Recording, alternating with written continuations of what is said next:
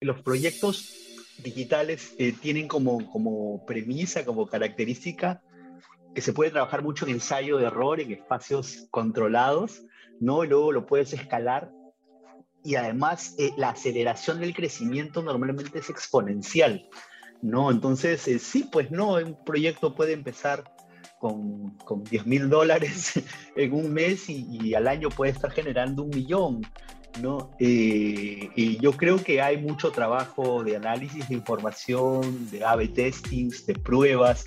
En el caso del comercio, ha ido entendiendo la filosofía, más yo le llamo una filosofía de startup prácticamente, ¿no? De prueba y error, de iteración, ¿no? Eh, eh, el equipo de tecnología está trabajando con un modelo ágil, lo cual de alguna manera te permite estos espacios de análisis de, pruebas, de, espacios controlados, que poco a poco hemos ido eh, creando y ganando eh, para poder construir estos proyectos.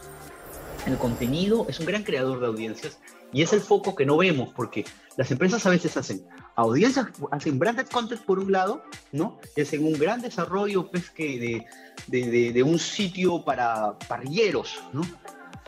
Y me ha pasado. Y por otro lado hacen su campaña de performance. Y es más, son dos agencias distintas las que me están pidiendo las cosas. Entonces, oye, pero yo estoy creando acá las audiencias de parrillas que tú necesitas. Entonces, ¿por qué no las reimpactas ¿no? a través de display luego de que la gente estaba en este contenido? Y es ahí donde estamos tratando de trabajar. Luego, en el modelo de compra, cuando nosotros antes vendíamos por impresiones y ahora vendemos usuarios. Tenemos algo de brandformance, de alguna manera. ¿no? O sea, te garantizo una cantidad de usuarios eh, para el micrositio y luego te doy todos los KPIs que necesitas. Un negocio que acepta convivir con el supuesto demonio del periodismo, que se alía con él para protagonizar una expansión internacional que hoy se refleja en todas las mediciones, de Perú al resto de Latinoamérica y de ahí a España y Estados Unidos. Grupo El Comercio lo hace con su marca emblema, pero también con Deport.com, la marca de deportes y entretenimiento con la que toma por asalto las mejores posiciones en los rankings de Comscore. Mientras la industria demoniza la publicidad programática, en el comercio la observan como la vía más natural para crecer y monetizar, en un primer paso para después consolidar otras fuentes de ingresos. México y Colombia son los territorios internacionales en los que el comercio pisa con más fuerza. Mientras conquistan nuevos terrenos, construyen productos para pequeñas y medianas empresas, desarrollan programas académicos e implementan muros de pago en aras de crear una audiencia premium que pague y que además sea mejor entendida es Diego Peralta, gerente de productos digitales de Grupo El Comercio. Yo soy Mauricio Cabrera y este es de Coffee Americano, episodio 27, temporada 2.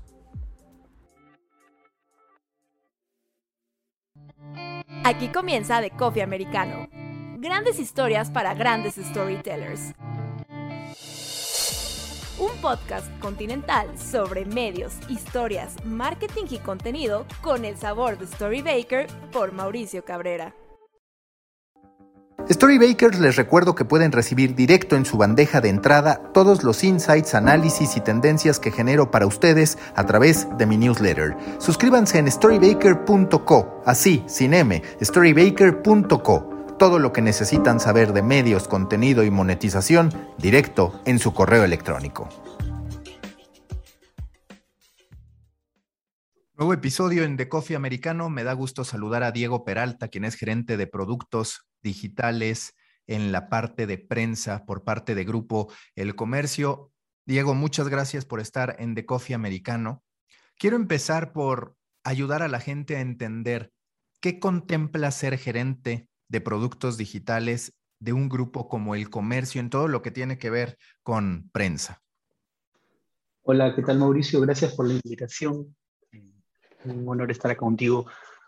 Bueno, eh, eh, yo soy gerente de productos digitales, eh, yo estoy en el equipo comercial, no me encargo de todos los productos comerciales digitales de las páginas web. ¿Qué significa eso? De alguna manera estoy a cargo de todo el negocio de publicidad eh, y todas las fuentes de ingresos de publicidad que se puedan generar dentro de las ocho páginas web eh, y los productos, en nuestro caso, display, branded content, mailing eh, y backlinks y todo lo que se nos pueda ocurrir. Es un equipo de, un, de una manera de I más D, o sea, es, es, ideación de nuevos modelos, formatos, distribuciones, tipos de compra que se nos puedan ocurrir y crear para seguir innovando en el mercado. Y luego el mejoramiento permanente de los productos que ya tenemos, ¿no? Eh, mi equipo está dividido en cuatro, ¿no? Somos, hay un equipo de propuestas, que es el que trabaja de la mano de la fuerza de venta, que es una fuerza de venta especializada. Luego tengo un equipo de, producto per se, que está muy ligado al equipo de tecnología, ¿no? Es, hay un product owner que se encarga de la construcción de proyectos junto, junto con el equipo de tecnología, ¿no? Luego hay un equipo de programática, que hace, hace desarrollos de programática directa y programática abierta, y luego un equipo de ADOPS, ¿no? de operaciones, que es el que de alguna manera eh, aplica todos los desarrollos que realice eh, el equipo de producto, ¿no? Y, ponga en marcha eh, las campañas hechas, construidas por el equipo de propuestas. En su momento platicaba hace unas semanas con Oscar Banda, también del equipo comercial, director comercial de Grupo El Comercio, y hablábamos sobre los distintos proyectos que ustedes tienen, algunos que ya en ese caso se mencionaron, otros que seguramente surgirán en esta conversación contigo.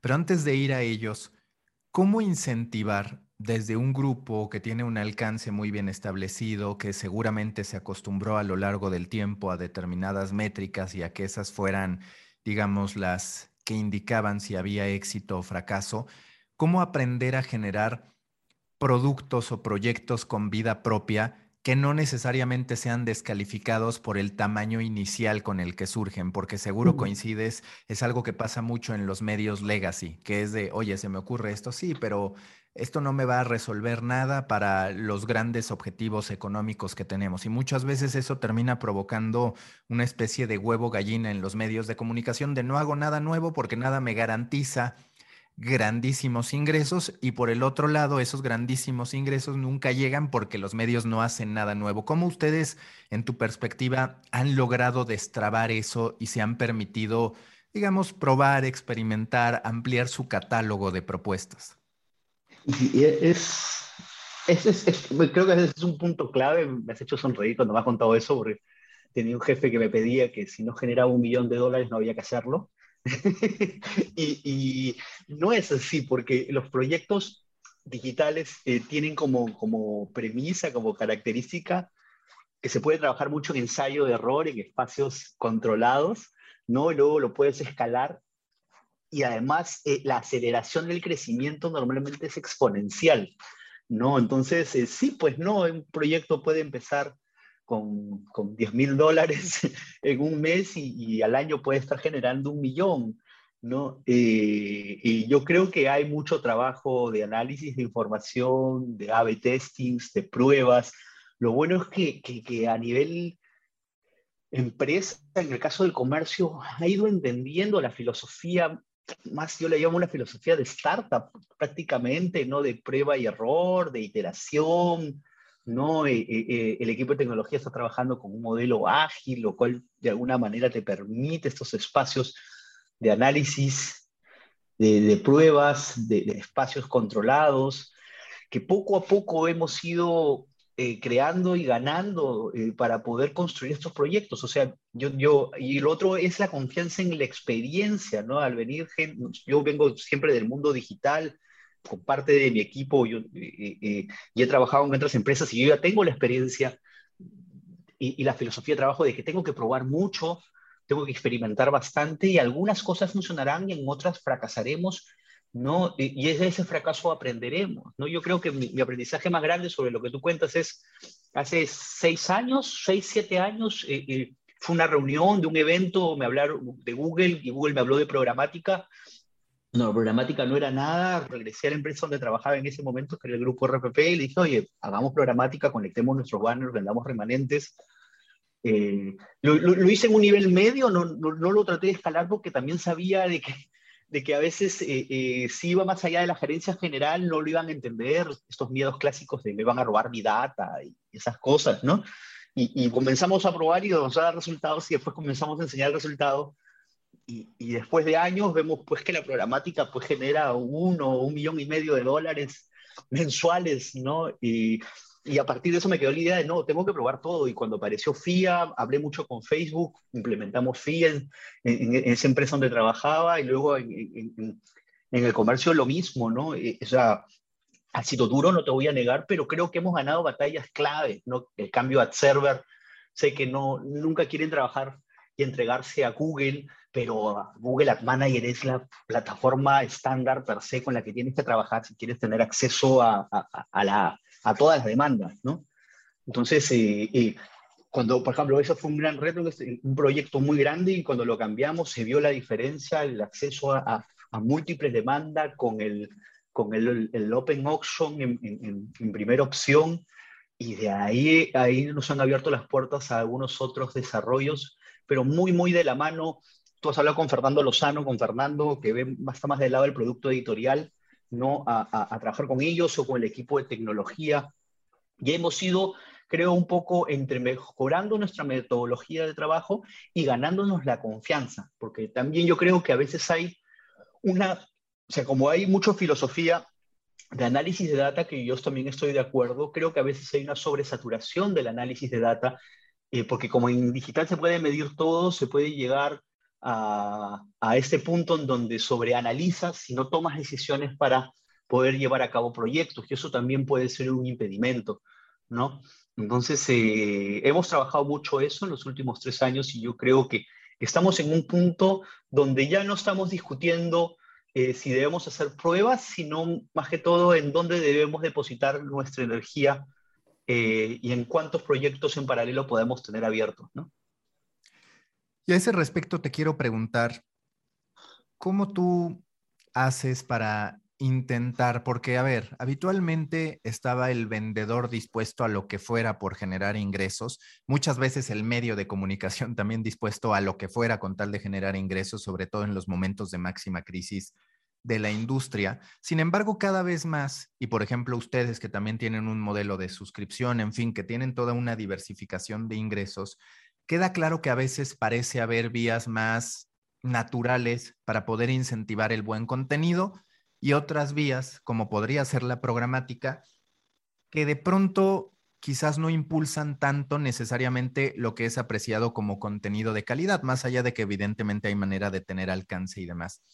¿Cómo ustedes orquestan? Ahorita platicabas, por ejemplo, de la comunicación con Fernando Lozano, con gente del equipo editorial del comercio, pero digamos, ¿cómo ustedes desde el lado de negocios obviamente les imponen métricas y demás, pero cómo también intentan cuidar la calidad del producto en este entendido que es un debate complejo, sobre todo cuando se trata de alcance, porque medios de comunicación, por ejemplo, newsletters que empiezan o que van creciendo de a poco, pues tienen muy claro el modo en que pueden monetizar y los alcances de su negocio. Pero grupos grandes, pues muchas veces el número es lo que termina marcando la lectura sobre el rendimiento personal de cada uno de los integrantes, en particular del equipo comercial.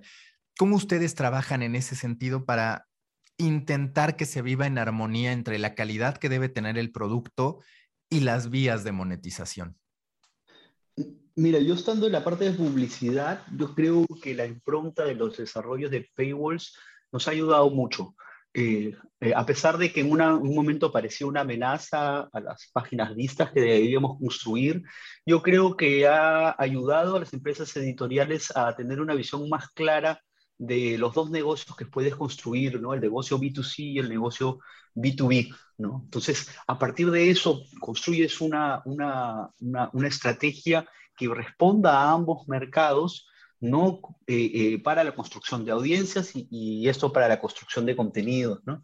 Eh, obviamente los equipos de redacción, los equipos editoriales, en el caso nuestro del comercio y gestión, se sienten mucho más cómodos con un modelo de B2C, en donde cobras por contenido y entre mejor contenido creas, más dinero puedes generar. ¿no? Eh, eh, y eso es bueno para ellos, pero también hemos ido trabajando la idea de la construcción de audiencias y los tipos de audiencias. Cuando me refiero a audiencias, no solo me refiero a audiencias de autos o audiencias de, de, de estilo de vida, que son audiencias de nicho, sino las audiencias en el extranjero, ¿no? audiencias de Estados Unidos, en Colombia, en México, y eso nos está permitiendo construir dos estrategias muy bien definidas, una estrategia de desarrollo de contenido de calidad con un equipo que trabaja para eh, eh, estos contenidos premium, ¿no? Y por otro lado, también les hemos hecho entender al equipo de, Paywall que es importante tener un margen de páginas listas grandes, porque también trabajan con un modelo Metered, un modelo híbrido en donde también ponen vallas a, partir de la cantidad de páginas listas que puedas construir, ¿no? Entonces, eh, eh, tienes que jugar los dos partidos, los dos juegos. Yo siempre he sido de la idea y, he discutido mucho esto aquí en el comercio y lo he discutido en algunos otros medios donde los he trabajado, en que eh, tenemos que trabajar un modelo híbrido donde tienes que tener un equilibrio entre el contenido de calidad y el contenido evergreen, ¿no? Porque tienes que generar audiencias, tienes que buscar esas audiencias, tienes que construir audiencias de nicho, ¿no? Y a su vez también tienes que tener el contenido de calidad. Digo, no debes renunciar a un modelo de negocios o a otros, tienes que estar inmerso en los dos modelos y generar dinero en los dos modelos. Luego se verá para dónde va la balanza. Si vemos que la balanza funciona para Paywall, ok, nos vamos moviendo más para Paywall, vamos cerrando más las vallas, o si funciona más el modelo de programática y de repente programática funciona más en el extranjero. En el extranjero está abierto el paywall, ¿no? Y en Perú está cerrado el paywall y podemos generar ese modelo. Y a partir de ahí tenemos que evolucionar, ¿no? Eh, eh, y en la evolución me refiero a cada vez generar impactos mucho más precisos con respecto a, ya sea generar eh, eh, el modelo B2B, donde lo impactas al, al, al, usuario con publicidad y decir, ok, voy a construir este tipo de contenidos para Estados Unidos en video porque sus CPM son más altos, entonces comienzo a tener un trabajo más de filigrana o necesito un contenido de salud y bienestar y mujeres en Perú, entonces comienzo con ese contenido porque esos CPM son más altos en esta temporada. Y lo mismo también del lado del paywall, ¿no? Comenzaran a generar un modelo más inteligente que ya está pasando en algunos países europeos, de un modelo personalizado de, de paywall, ¿no? que hacen surround sessions, o sea, se cierran, las sesiones se abren o se cierran en función del tipo de consumo de noticias que tiene un usuario, ¿no? Y ese, a ese lado vamos a ir desarrollándonos. Nosotros yo creo que estamos comenzando que había una discusión muy, muy, muy grande durante, durante muchos, mucho tiempo, los tres años que llevamos, acerca de, oye, tu carga de página tiene que reducirse, tienes que sacar banners, pero a su vez esa, carga, esa reducción de la carga de página para mejor performance te va a generar más páginas vistas y esas más páginas vistas te van a llevar a más monetización.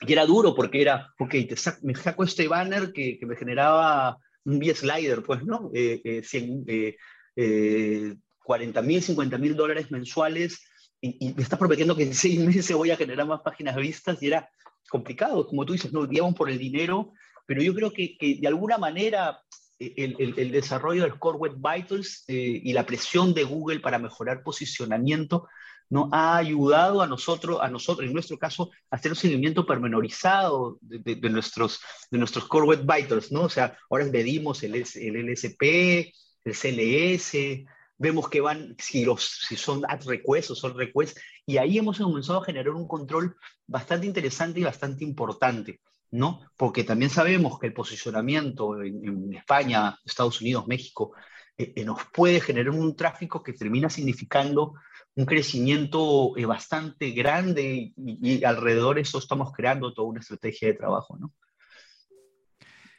Y ahorita hablando del modelo B2C, ¿Ya has empezado a percibir los beneficios de conocer mejor a tu audiencia? Porque, ¿qué pasa? Por ejemplo, en México está un caso, pues la verdad, atípico en Latinoamérica y me atrevo a decir que en los medios de habla hispana se llama White Paper. Él empieza con un newsletter de negocios enfocado en una comunidad local, en este caso Nuevo León, Monterrey en lo específico, y hoy tiene Evidentemente para el comercio no es mucho, pero sí para un emprendimiento independiente, 2.500 suscriptores pagando 5 dólares al mes, en algo que pues básicamente él hace solo y que ahora son seis personas. Pero aunque él tenía decidido que su modelo principal iba a ser el de las suscripciones, eso le ha permitido vender y generar todavía más ingresos a través de la publicidad. Ya está pasando eso en el caso del comercio en términos de decir, a ver, en cuanto establecimos el paywall, en cuanto nos pusimos mayores metodologías para conocer a la audiencia, pudimos elevar la percepción que las marcas tienen de la publicidad que pagan para estar en nuestra plataforma? yo no estoy del lado del equipo de, Paywall, solo trabaja una gerencia independiente, que es la gerencia de suscripciones.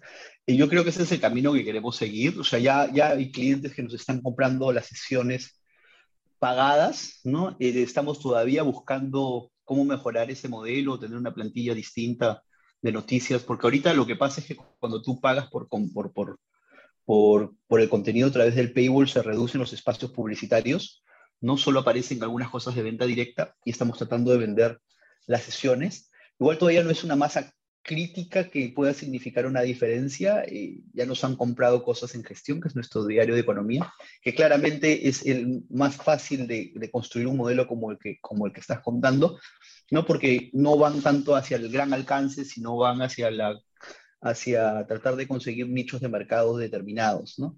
Pero todavía, el, por la cantidad de suscriptores que tenemos, yo creo que todavía no tienen una masa crítica para generar segmentos especializados que se puedan eh, vender, al menos a, los grandes anunciantes. ¿no?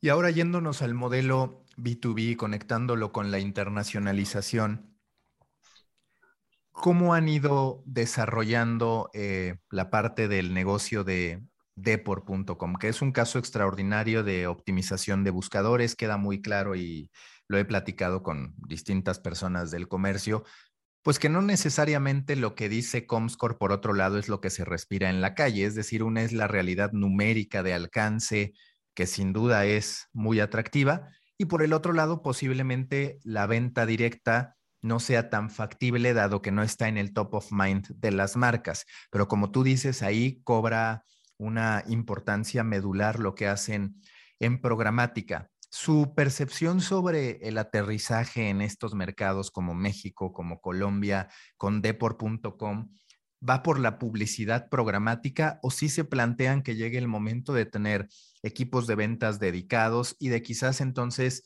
intentar fortalecer mucho más la marca en términos de decir, sí tengo millones de usuarios, pero además resueno mucho en la conversación en el mercado mexicano o en el mercado colombiano? Eh, sí, sí, o sea, yo creo que estamos en una fase inicial eh, eh, de, sobre todo desarrollo de audiencias. Hemos tenido un, un, en Depor un punto muy exitoso en, la creación de Depor México y Depor Colombia. También hay una, una estrategia de desarrollo de audiencias en España, Argentina, Chile y Estados Unidos, ¿no? Ahora paramos peleándonos en cerca de una cosa es la gente que entra a la web eh, a, la a, la web con deport.com.mx y otra cosa es la geoubicación, porque no necesariamente puedes entrar a la sección de México eh, y, también estar en México, ¿no? Eh, por eso digo que, que, hay audiencias que también estamos desarrollando bien. Mira, esto viene, esto está inspirado claramente en lo que ha hecho AS y el grupo Prisa, que ha comenzado a dar grandes espacios de mercado. ¿no? Infobae también lo viene haciendo bastante bien. Más había todavía una redacción en Perú seguramente tienen idea de crear un, un de Perú en, poco tiempo. No, eh, yo creo que todavía estamos en esa fase. La idea es que no solo esté Depor en este modelo, sino que entren nuestra web Trome, que es una web de, marca popular, de noticias eh, más de espectáculos y, policiales y, más de farándula, y, después seguramente parte del comercio también va a trabajar sobre eso. Luego, sobre el desarrollo de, del modelo comercial, obviamente programática Google es el primero que se nos viene, ¿no? Luego hay algunas adnets que trabajan en, Estados Unidos eh, y que también comercializan y ayudan a la comercialización, pero yo creo que eh, eh, el reto de la venta directa no es imposible, no es descabellado, porque finalmente no es, importante, no es tan importante que los clientes tengan el top of mind la marca Depor, que seguramente en México no la conocen, o la marca Tromi, que aún peor, sino porque ellos compran audiencias y ya lo hacen en programática y también lo hacen con algunos modelos. O sea, estoy seguro que, que para muchos anunciantes no les suena TITS, no les suena Sun Media, y sin embargo TITS eh, y Sun Media están en toda Latinoamérica, ¿no? Entonces, las ANETs ya han recorrido ese camino, ¿no? Y de alguna manera el, modelo de TITS es espectacular, encontraron un espacio de, de, publicidad exclusiva que se lo vendieron a todos los medios y quienes equipos de TITS en todo, en todo Latinoamérica y el mundo vendiendo esos espacios, ¿no? Eh, sin estar en el top of mind de los anunciantes. Eh, y es lo mismo que podemos hacer, hacer nosotros, ¿no? Eh, podemos, lo bueno del desarrollo de la programática directa, que a veces la gente también, ese es el otro lado que no están teniendo en cuenta, es decir, piensan que todo es open y no lo es, o sea, se puede, ya lo bueno es que las centrales de medios que trabajan programática directa eh, a través de sus trading desk, sea, Cadreon, Afiperf, eh, eh, Saxis, ¿no? Podemos hacer negociaciones regionales para comenzar a tener campañas de despliegue regional a través de un deal, ¿no? Una, un acuerdo preferente o un acuerdo directo, ¿no? Eh, y es el camino que, queremos recorrer, ¿no? ahora es donde, lo que estamos pensando es dónde pondremos el vendedor y, la idea es en, un futuro cercano tener un, uno, un ejecutivo o, un, o algo, por lo menos un, un, business manager en Nueva York, que es donde se hacen los acuerdos regionales normalmente, ¿no? Quizás otro en Miami, ¿no? Eh, donde también algunas agencias trabajan y, comenzar a desarrollar los mercados desde ahí, ¿no?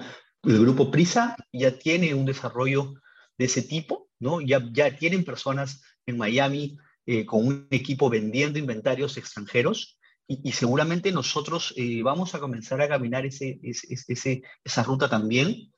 Estamos viendo si vamos solos, puede ser que nos unamos con otros medios de la región y vayamos juntos a vender estos inventarios, porque como te digo, finalmente los inventarios de display sobre todo se pueden vender, se pueden vender por audiencias. Entonces tú al cliente no le ofreces Depor o, o Trome, si no le ofreces estos tipos de audiencia de deporte, de espectáculos o, o, de fútbol o de, o de bienestar.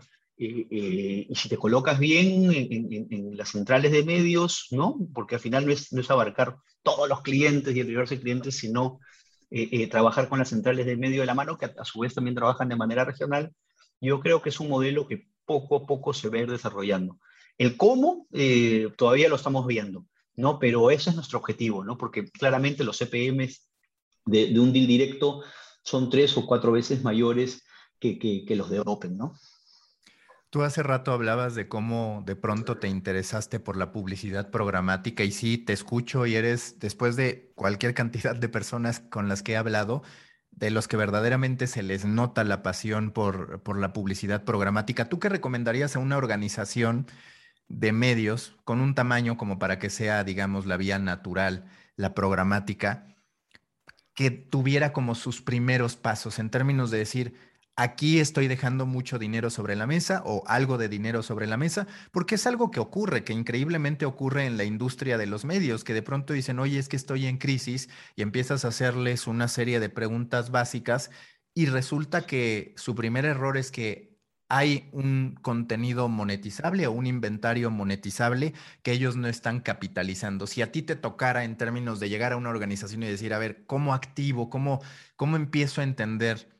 las bondades de lo programático, ¿qué es lo que recomendarías? Sí, lo que pasa es que hay una, durante mucho tiempo una demonización de, la programática, porque la programática se termina creando como una venta de inventario remanente. Eso es, terrible ese término remanente, porque es como que lo que te sobra, Google te va a dar eh, una, una, cantidad de dinero ínfima, ¿no? Porque si tú vendías a, a 10 dólares CPM, Google te lo va a comprar a 0.10, pero no importa, pues a nada, mejor comprarlo así.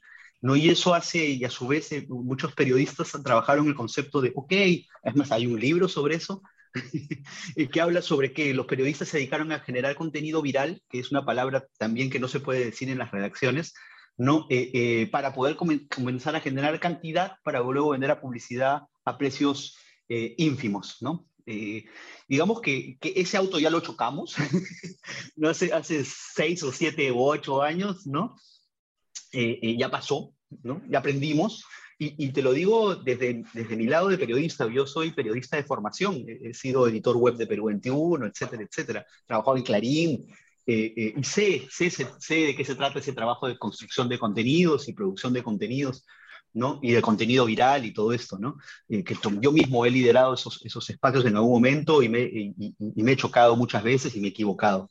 ¿no? Pero ahora lo que estamos hablando del desarrollo programático actual es otra cosa, es otro mundo, ¿no? O sea, yo me he trabajado mucho acá en decir, primero, ¿cuáles son los CPM más altos? Estados Unidos, ok, tenemos que crear audiencias para Estados Unidos. ¿Cuáles son los otros CPM más altos? Video. Entonces tenemos que tener un player de video que funcione, que acepte todas las demandas y todos los formatos. ¿Ya? ¿Y cuál es el producto que más valor tiene? Video Estados Unidos, ok, entonces, y de ahí hacer cálculos de RPM, o sea, el revenue por mil páginas vistas. Entonces, no es lo mismo hacer 20 notas para, para Perú ¿no? de cierto tipo de contenido que hacer 20 notas para Estados Unidos, porque el CPM de Estados Unidos es 10 veces más que el de Perú. Entonces, eh, eh, no hay que ser un gurú de los negocios para darte cuenta cuáles son los modelos de negocios que tienes que desarrollar, ¿no? Por eso estamos nosotros trabajando mucho video. Yo he empujado desde mi, desde mi trinchera publicitaria, hay que hacer más contenido de video, hay que hacer más contenido de video propio.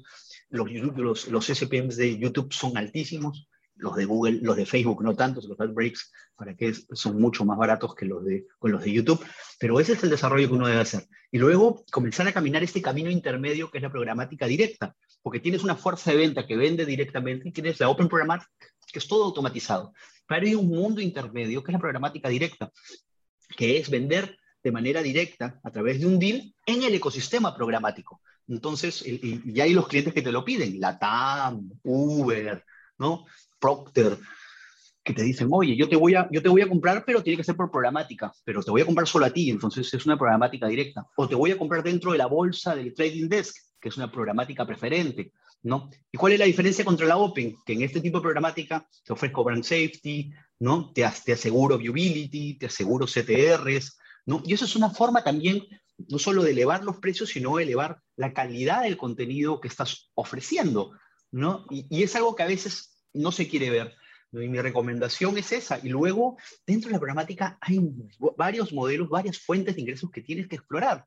¿no? Si tú quieres tener ECPMs cada vez más altos, primero, tienes todo el mundo Google, ¿no? Open Programmatic, Open Bidding, AMP, ¿no? Pero después tienes todo el mundo Header Bidding, ¿no? Tienes tu Prebid, ¿no? Eh, otro lo tenemos con Sandar, y luego ahí tienes bidders, Rubicon, Amazon, ¿no? OpenX, etcétera, etcétera. Ahí, entonces tienes una competencia de precios. Y encima de toda esa estructura, porque yo llegué al comercio y trataba de identificar esto. No se trata de que Google nos dé plata o no nos dé plata. Miren toda la estructura que tengo y todas las variables que tengo, y todos los DSPs y todos los trading y todos los bidders, porque esto no se trata de enchufar algo y, que te dé dinero. ¿no? Si hay analistas que están trabajando ahí. Y luego algoritmos de precios para poder hacer una modelación de precios que puedan responder automáticamente y responder automáticamente a, las demandas, que nosotros lo estamos trabajando también bastante bien. Y luego hay modelos de optimización de páginas vistas, lazy load, y un montón de estructuras encima para poder crear un modelo que te trate de vender tu inventario al más alto precio posible para nosotros, en nuestro caso. Entonces, eh, eh, yo recomendaría eso, ¿no? ¿no? No, es un mundo de me conecto a Google y que, y que espero sentado de que el dinero llegue, ¿no? Es mucho más complejo que eso.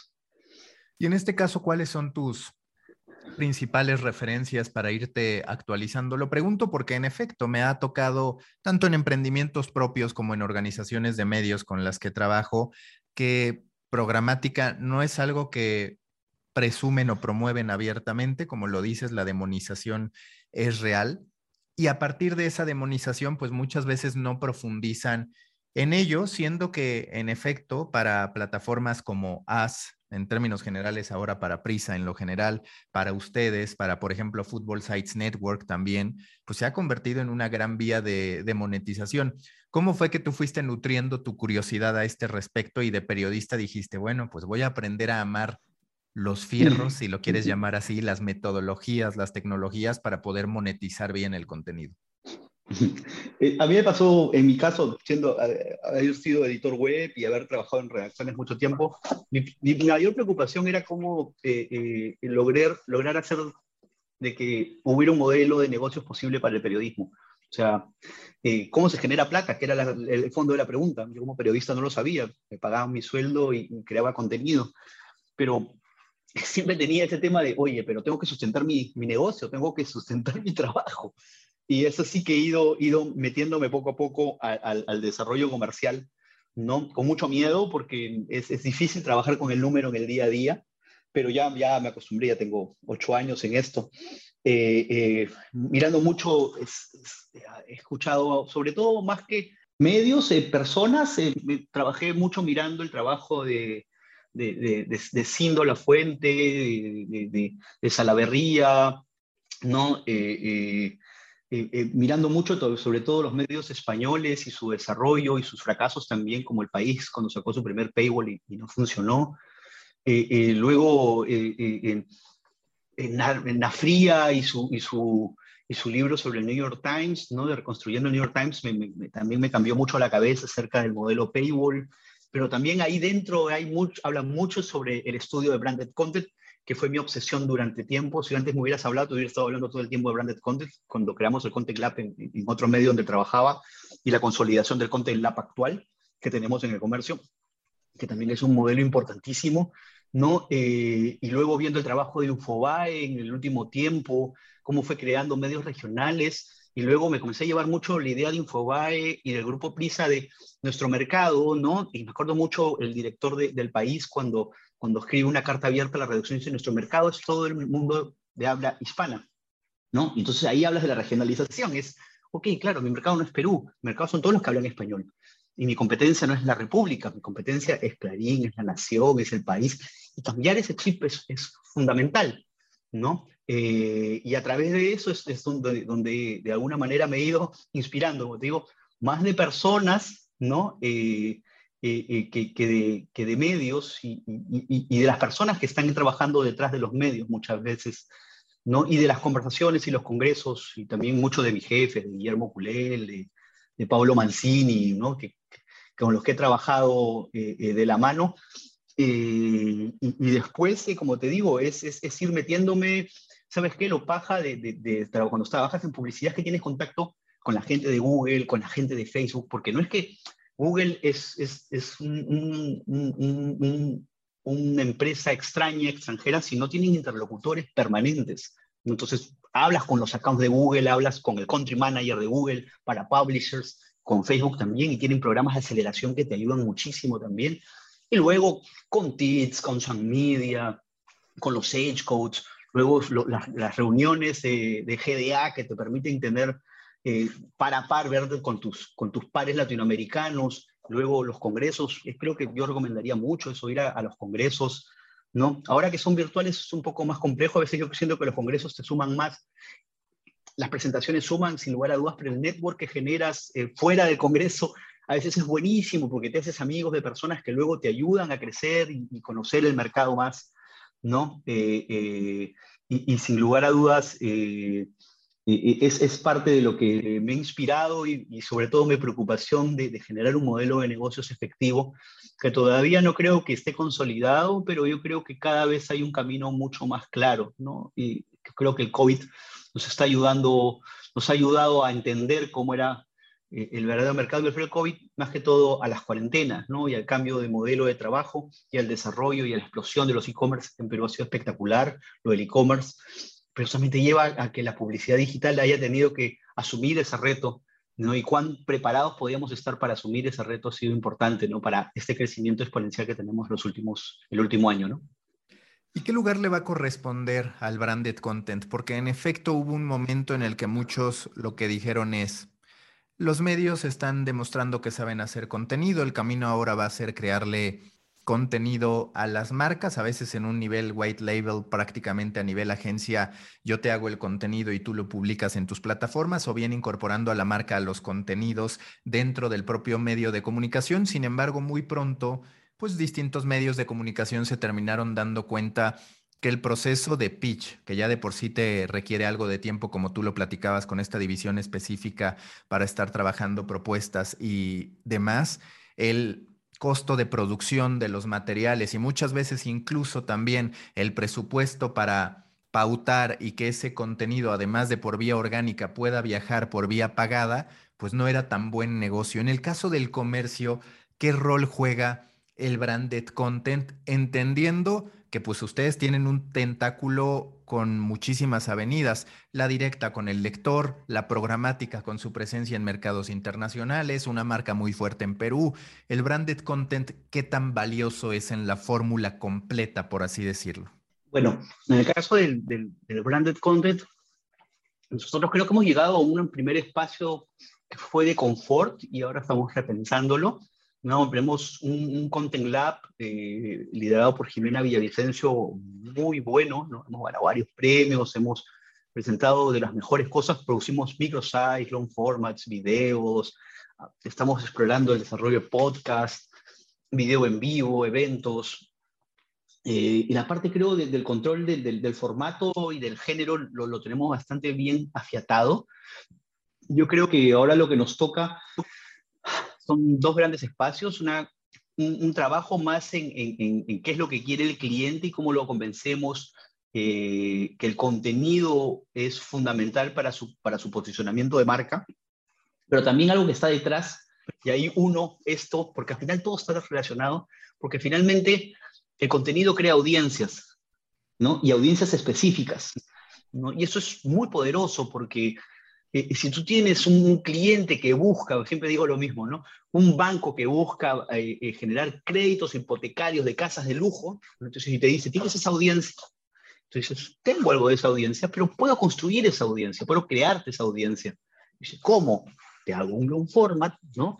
De casas premium, de entrevistas a arquitectos, ¿no? Y seguramente van a entrar 10.000 usuarios, pero son 10.000 usuarios que quieren saber sobre arquitectura de casas premium, ¿no? Y esa audiencia tú no solo la impactas con el contenido, sino pones un pixel y haces retargeting, ¿no? Y, puedes reimpactar esa audiencia con, con, programática directa, ¿no? A través de un, remarketing. Y después a esas audiencias la llevas a mi red y le puedo hacer un lookalike para buscar audiencias similares, ¿no? Para hacer otra vez un desarrollo de remarketing. O si no, llevarme esa audiencia a Facebook, ¿no? Y hacer una audiencia extendida para luego impactar a esa misma audiencia en Facebook. Entonces es, mira todo lo que está detrás de crear contenido. Yo siempre he dicho, el contenido es un gran creador de audiencias y es el foco que no vemos porque las empresas a veces hacen audiencias, hacen branded content por un lado, ¿no? Es en un gran desarrollo pues, que de, de, de, un sitio para parrilleros, ¿no? Y me ha pasado. Y por otro lado hacen su campaña de performance. Y es más, son dos agencias distintas las que me están pidiendo las cosas. Entonces, oye, pero yo estoy creando acá las audiencias de parrillas que tú necesitas. Entonces, ¿por qué no las reimpactas ¿no? a través de display luego de que la gente estaba en este contenido? Y es ahí donde estamos tratando de trabajar.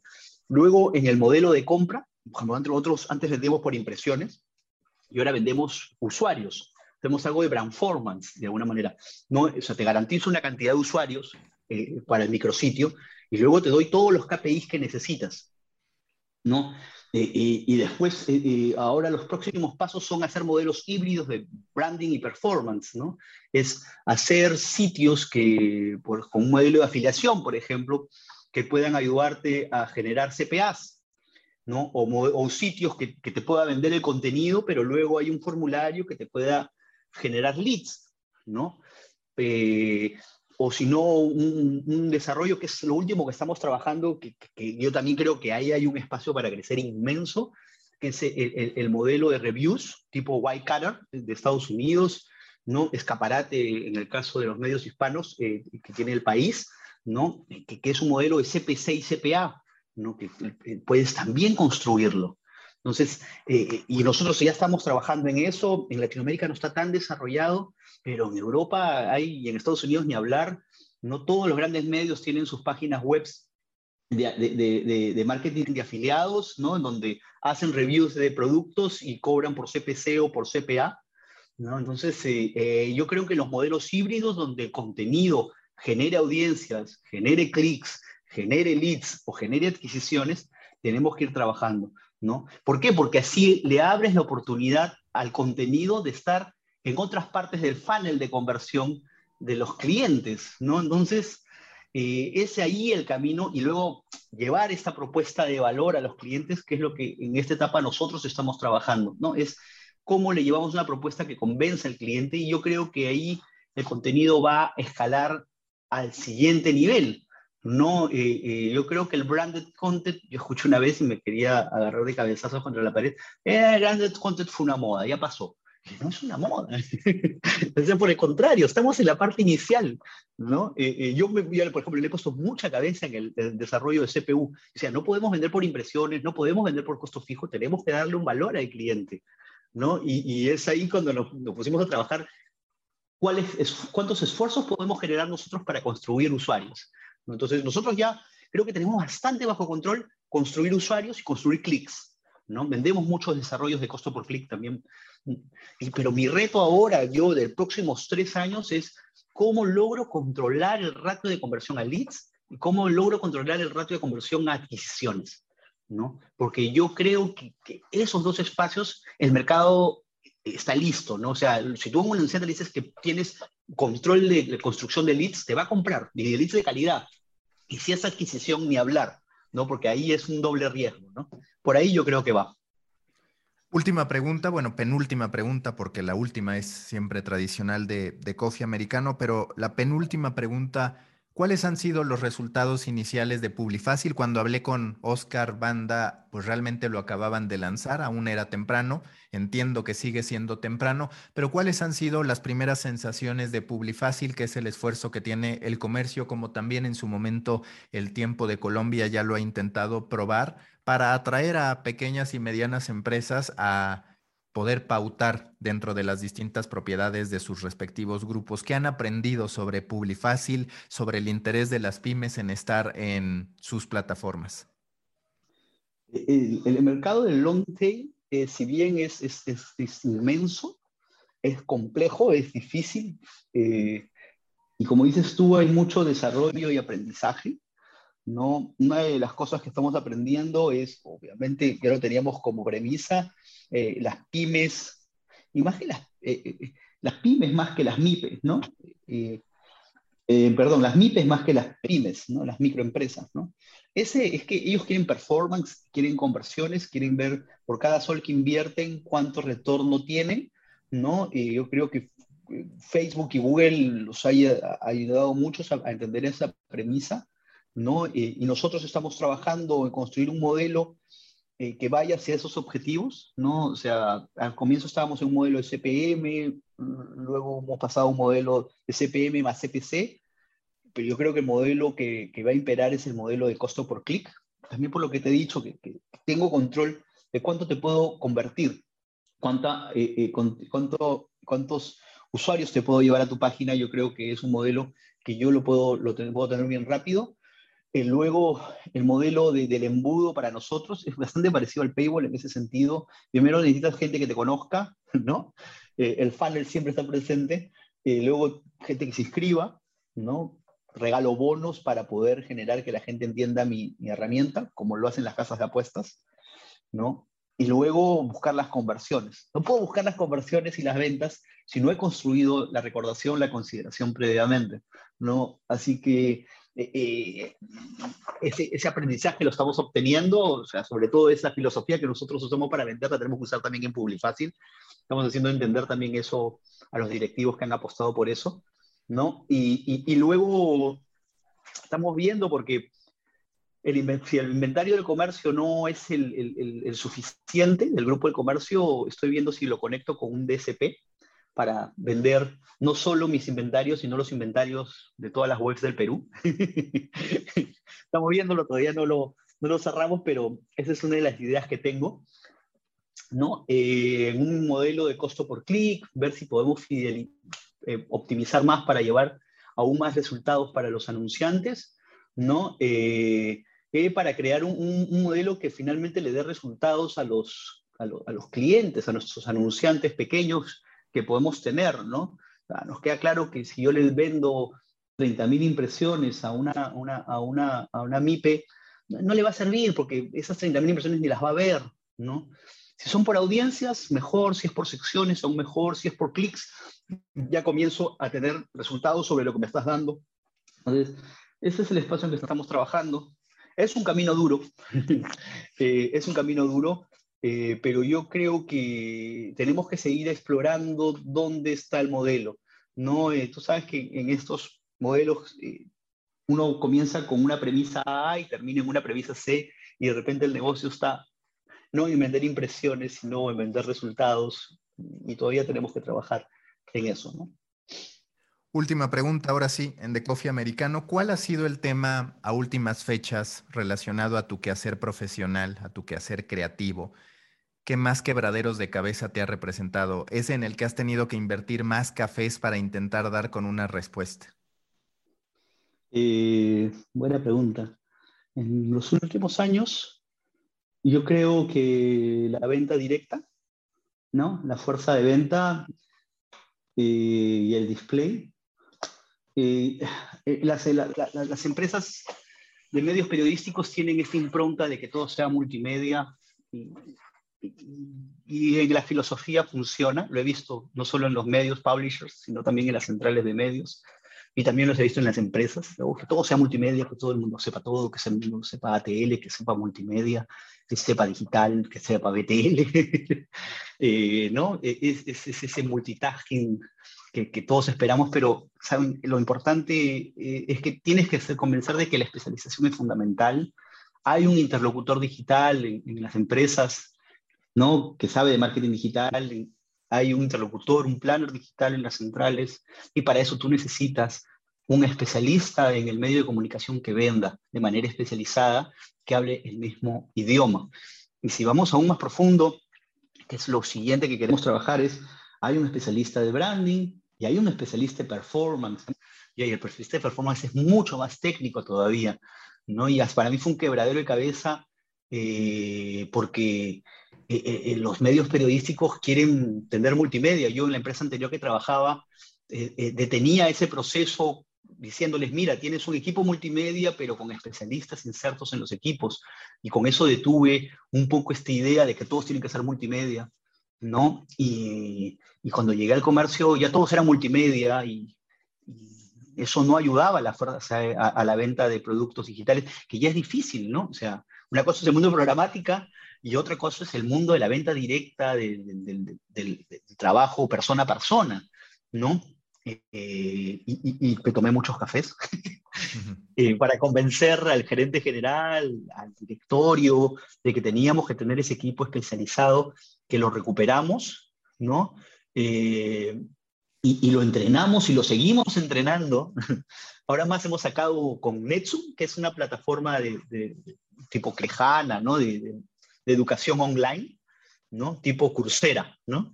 Eh, que hemos co-creado cursos con mi equipo. O mi equipo era, eh, qué sé yo, el especialista en performance tiene un, curso de performance, la de branded content, un curso de branded content, el de planificación, un curso de planificación, que, que, lo, estamos, lo hemos hecho primero para generar un negocio de, de, que podamos educar, ¿no? En el Perú, ¿no? Pero también eh, me han dado eh, una cantidad de cursos libres para formar a todo el equipo en la interna, pero hacerlo de manera automatizada, pensando con el chip digital. Es decir, ok, si tengo un equipo multimedia que no sabe digital, pues te tengo que enseñar, pero el enseñar el uno a uno es, muy difícil. Pero con este modelo tipo Coursera, ¿no? Eh, ya pues mis profesores ya grabaron todo, ya crearon la metodología, y ahora simplemente que lo lleven, ¿no? Y estamos haciendo esa capacitación interna y también vamos a comenzar a regalar cursos a planners digitales para que conozcan nuestros productos, los evangelicemos, ¿no? Y, y comencemos a emparejar el conocimiento y seguramente con los clientes también lo vamos a hacer.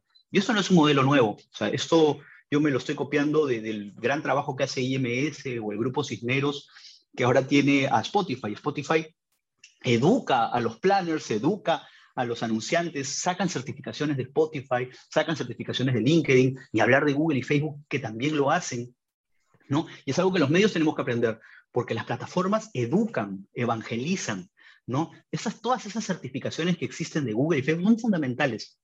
Y esa es mi quebradera de cabeza, es, no puede haber un equipo multimedia mientras que no hay un conocimiento parejo de todos, ¿no? Eh, y, la venta directa tiene sus propias eh, vicisitudes, ¿no? La venta consultiva, la gestión de cartera, y es, es, es muy complejo porque son personas, ¿no? Convenciendo personas. Entonces, eh, muchos cafés por ese lado.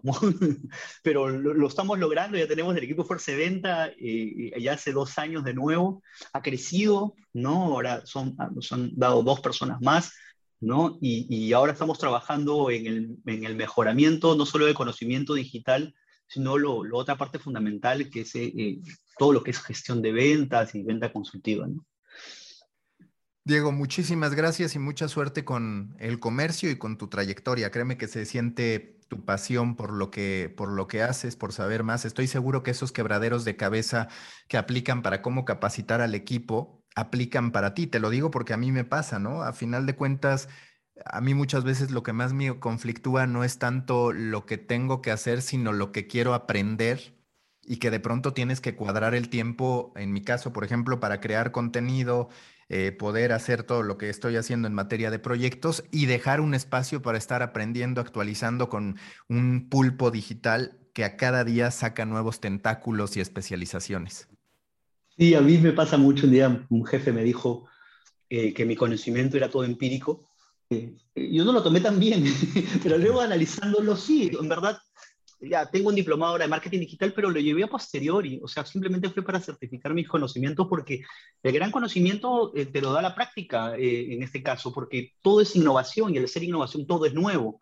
Entonces, el, estar en esta posición te hace conversar con Google sobre Core Web Vitals, eh, que recién lleva siete u ocho meses, seguramente algún día habrá no un programa de Core Web Vitals y yo no lo voy a llevar y no me voy a certificar. Entonces, es, así es este negocio, ¿no?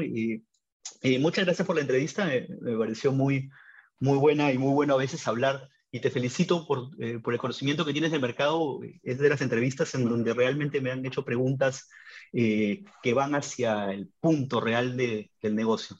Muchas gracias, Diego. Mucha suerte. Gracias, nos vemos. Busca la próxima semana un nuevo episodio cargado con grandes historias continentales, endulzado con acento latinoamericano y narrado por grandes storytellers. De Coffee Americano, un podcast de storytellers para storytellers. Un podcast de Storybaker por Mauricio Cabrera.